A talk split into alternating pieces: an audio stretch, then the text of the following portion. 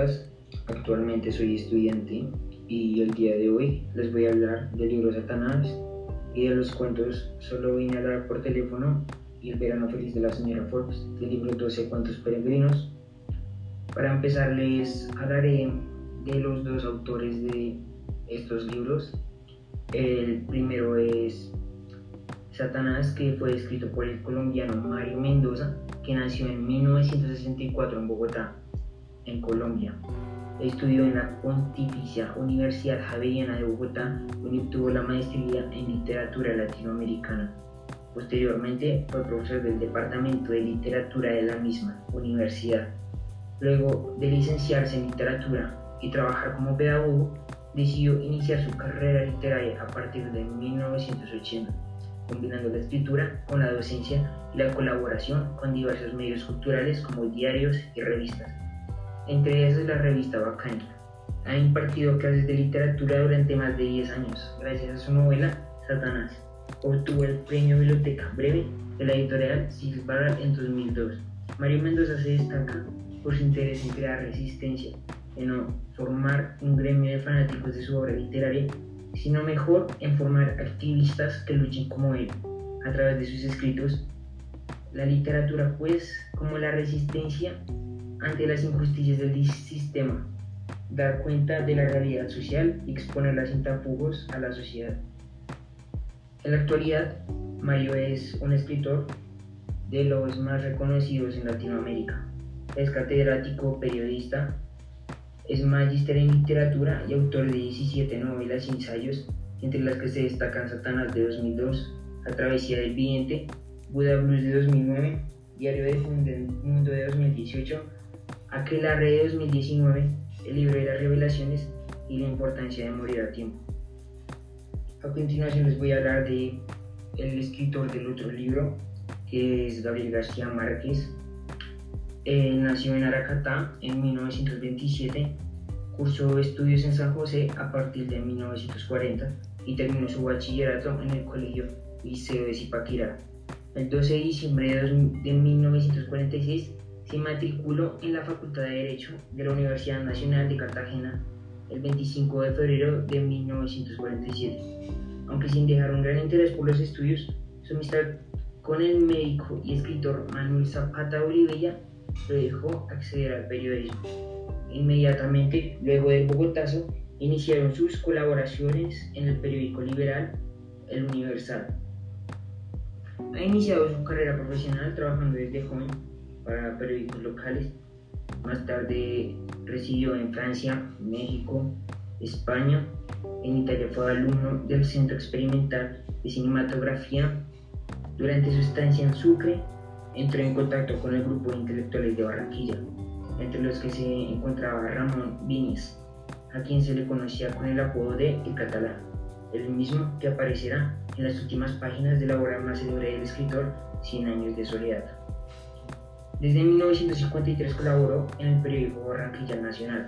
Su carrera de escritor comenzó con una novela breve que fue La hojarasca en 1955, que evidencia la fuerte influencia del escritor norteamericano William Faulkner. En 1961 publicó El coronel no tiene quien escriba, relato en el que se encuentran ya los temas recurrentes. En 1962 publicó su novela La mala hora Muchos de los elementos de sus relatos cobran un interés inusitado al ser integrados en Cien años de soledad, en el que Márquez edifica y da vida al pueblo mítico de Macondo, un territorio imaginario donde lo inverosímil y lo mágico no es menos real que lo cotidiano y lógico. Este es el postulado básico de lo que después sería conocido como realismo mágico. Tras este libro, el autor publicó lo que en sus propias palabras constituiría su novela preferida, la cual es El otoño del patriarca de 1975, al que le seguiría el libro de cuentos La increíble historia de la Candida Herendira y su abuela desalmada de 1977 y Crónica de una muerte anunciada de 1981. El amor en los tiempos de cólera se publicó en 1987. En 1982 se le otorgó el Premio Nobel de Literatura y murió el 17 de abril de 2014. Ahora les daré una breve sinopsis de los cuentos y del libro. Satanás es la historia de una mujer hermosa e inocente, un pintor con problemas emocionales y un padre que se enfrenta a casos macabros de asesinatos y posesiones demoníacas en el barrio La Candelaria. Es un lugar en el que ocurren la mayoría de los sucesos de esta historia y que está en torno a Campo Elías, que es una persona que cambió drásticamente luego de volver de la guerra de Vietnam y es un personaje quien inicia una fuerte travesía sobre la dualidad de que es el bien y el mal. Satanás es una historia sobre la presencia de la maldad en la vida cotidiana de las personas. El escenario de esta historia es un paisaje en medio de la destrucción. El de la Colombia de ahora y en la actualidad Bogotá, en la que sus calles van y vienen como un vagabundo sin destino, condenados a pagar una interminable condena, y en que los personajes de este relato tienen que pasar por momentos conmovedores que se mezclan con escenas de violencia y sufrimiento. Ahora les hablaré uno de los dos cuentos que es ahora solo vine a hablar por teléfono. Esta es la historia de una mujer que queda varada en un lugar inhóspito y que en busca de una llamada telefónica es recogida y llevada a un hospital mental en el que es confundida por una mujer con problemas mentales. Su esposo piensa que ella lo abandonó como en otras ocasiones y ya no hace mucho por buscarla. María, quien es la protagonista, tiene que soportar muchas dificultades y prejuicios en este hospital, desarrollando en esta la historia mucho suspenso y un triste final en el que nadie le cree a María. Ahora el otro cuento, la señora, el verano feliz de la señora Forbes, la historia de una institutriz alemana, es contratada para cuidar durante seis semanas a los dos hijos de un matrimonio que emprende un viaje de placer. Su temperamento arbitrario y represivo someterá a los niños a una férrea disciplina, la cual alimenta en ellos un odio sordo, un odio tan grande que termina en un plan para asesinarla. Los niños en esta historia les pillan por la noche y sorprenden a una mujer voluptuosa que pasea desnuda por su habitación y que no cumple con las mismas normas que le exige a los niños. Mientras bebe y entona extrañas canciones en alemán, ella dice el nombre de un amorío del pasado, la cual le recuerda provocaciones y rechazos que concluirá en, un sorprendente final, el que es hallada muerta, pero no provocada por los niños. Em, ahora bien, estos dos libros presentan algunas diferencias. Aunque Satanás y dos cuentos peregrinos son dos libros que presentan situaciones de la vida real, Satanás nos muestra distintas historias desarrolladas en la ciudad de Bogotá, mientras que 12 cuentos peregrinos, historias de distintas ciudades de Europa. Mario Mendoza es un escritor que se destaca por exponer situaciones fuertes y distintas problemáticas sociales, y eso se puede notar en Satanás. Gabriel García Márquez también expone distintas problemáticas en sus escritos, aunque en 12 cuentos peregrinos no se puede notar en gran manera, ya que son situaciones más irreales a lo cotidiano.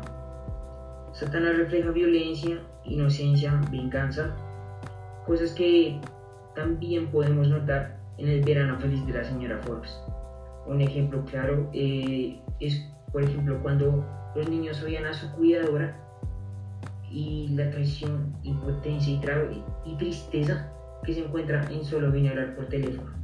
Se puede ver claramente en Satanás como cuando Andrés no puede estar con su mamá las épocas de ambos libros no son tan alejadas, aunque no sean iguales. Las situaciones de ambos libros no cambian en gran manera en ninguno de los tres escritos que se refleja la política. En, eh, ninguno de los tres escritos podemos ver la, política, pero sí podemos ver aspectos sociales. Satanás nos expone el lado oscuro de las personas y los puntos a los que están dispuestos a llegar para alcanzar un beneficio propio. Em, lo podemos notar como cuando María, por venganza, em, mata a quienes la violaron. También se puede notar cuando Campo Elías mata a personas inocentes porque no tiene satisfacción propia O otro ejemplo es el padre Ernesto fallando a su moral porque está cansado de tener una vida que le exige obedecer unas reglas que no desea. Ahora los dos cuentos también nos muestran situaciones perversas, como los niños planeando un plan para matar a su cuidadora solo porque no les gustan las normas que les exige, o cuando María es llevada al hospital psiquiátrico y encerrada injustamente y saca lo peor de ella cuando nadie le, cree, cuando nadie le quiere creer su historia. Y partes de las historias de Satanás, como la masacre de Campo Elías, fue un episodio que pasó en la vida real. Ocurrió en 1986 y mató despavoridamente a muchas personas. Pero bueno, aunque sea la única historia real, las otras historias quizás no lo sean, pero eh, se puede saber con exactitud que son cosas que pasan en la vida real. Y la forma en la que Mario Mendoza escribe Satanás es porque quiere reflejar los episodios oscuros de los 70s y 80s de Colombia y los expone de una forma lector entienda cómo se, sientan las, cómo se sintieron las personas que vivieron en estas épocas. La época del narcotráfico de Pablo Escobar y muchas otras cosas oscuras que pasaron en estos años. Los dos cuentos muestran injusticias, aunque parezcan imposibles e ilógicas, pueden llegar a pesar en la vida real. Cuando la señora Ford no se exige a sí misma con las mismas exigencias que le impone a los niños, está siendo hipócrita porque técnicamente está fallando a su moral. Y María es el cuadro de una persona que no es escuchada y que al momento de opinar es retenida contra su propia voluntad. Y es así que aunque los dos cuentos no sean muy explícitos como Satanás, se puede encontrar un gran trasfondo en ambas historias, mostrándonos que esas injusticias pueden verse en nuestras vidas cotidianas, pero, no pero en distintas formas. Para finalizar, opino que la escritura, la escritura es un método de exponer problemáticas y distintas opiniones que quizás no sean favorables para algunas personas, pero son cosas que son necesarias y que se tienen que exponer. Y en ambos libros podemos ver que estos autores desean mostrarnos situaciones que pasan a nuestro alrededor y que muchas veces pasamos por desapercibido. Satanás lo hace de una forma más explícita y puntual, y en los cuentos también se puede notar, pero de todas formas lo que importa es saber identificar esos pequeños detalles. Muchas gracias por escucharme.